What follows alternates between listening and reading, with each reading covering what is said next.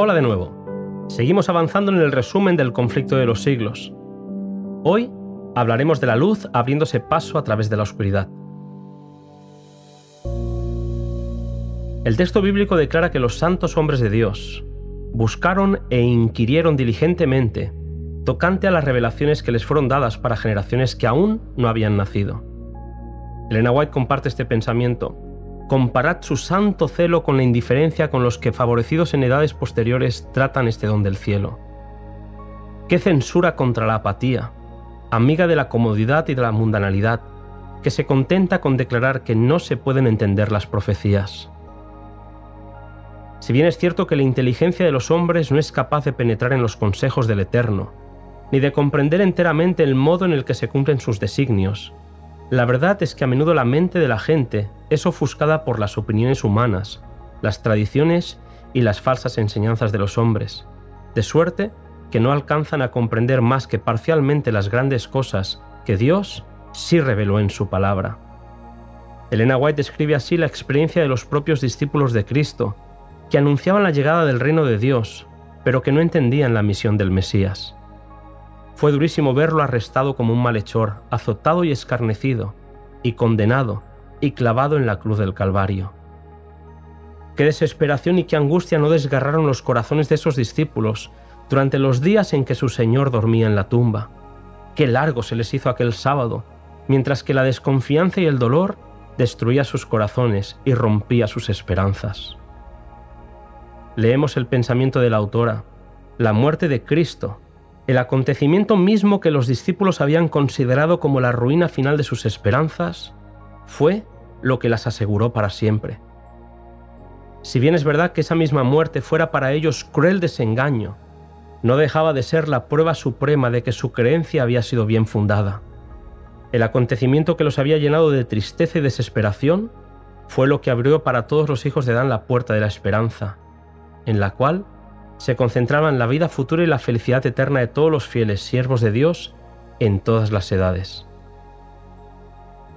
Aunque los discípulos comprendieron mal el sentido del mensaje y vieron frustrarse sus esperanzas, habían predicado la amonestación que Dios les encomendara, y el Señor iba a recompensar su fe y honrar su obediencia, confiándoles la tarea de proclamar a las naciones el glorioso Evangelio del Señor resucitado.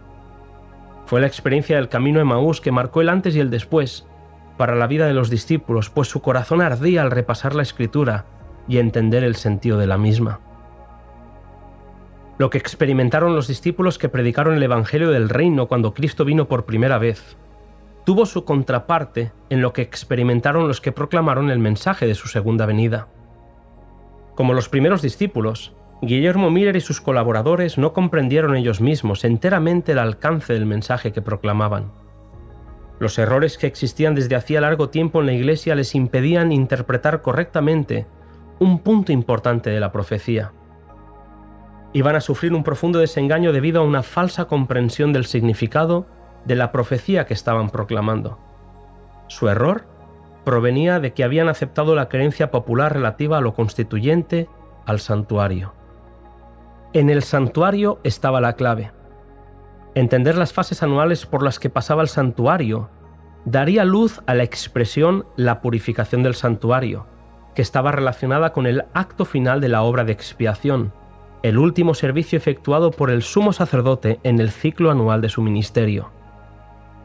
El día de la expiación era el día del perdón, el día en el que se borraban todos los pecados del pueblo, prefiguraba o ilustraba la obra final en el ministerio de nuestro sumo sacerdote en el cielo. Es la obra de juicio que anuncia el ángel cuando dice que la hora del juicio ha llegado.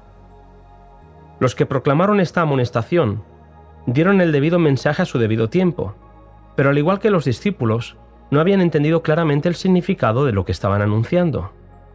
Elena White dice, como los discípulos se equivocaron en cuanto al reino que debía establecerse al fin de las 70 semanas, Así los adventistas se equivocaron en cuanto al acontecimiento que debía producirse al fin de los 2300 días.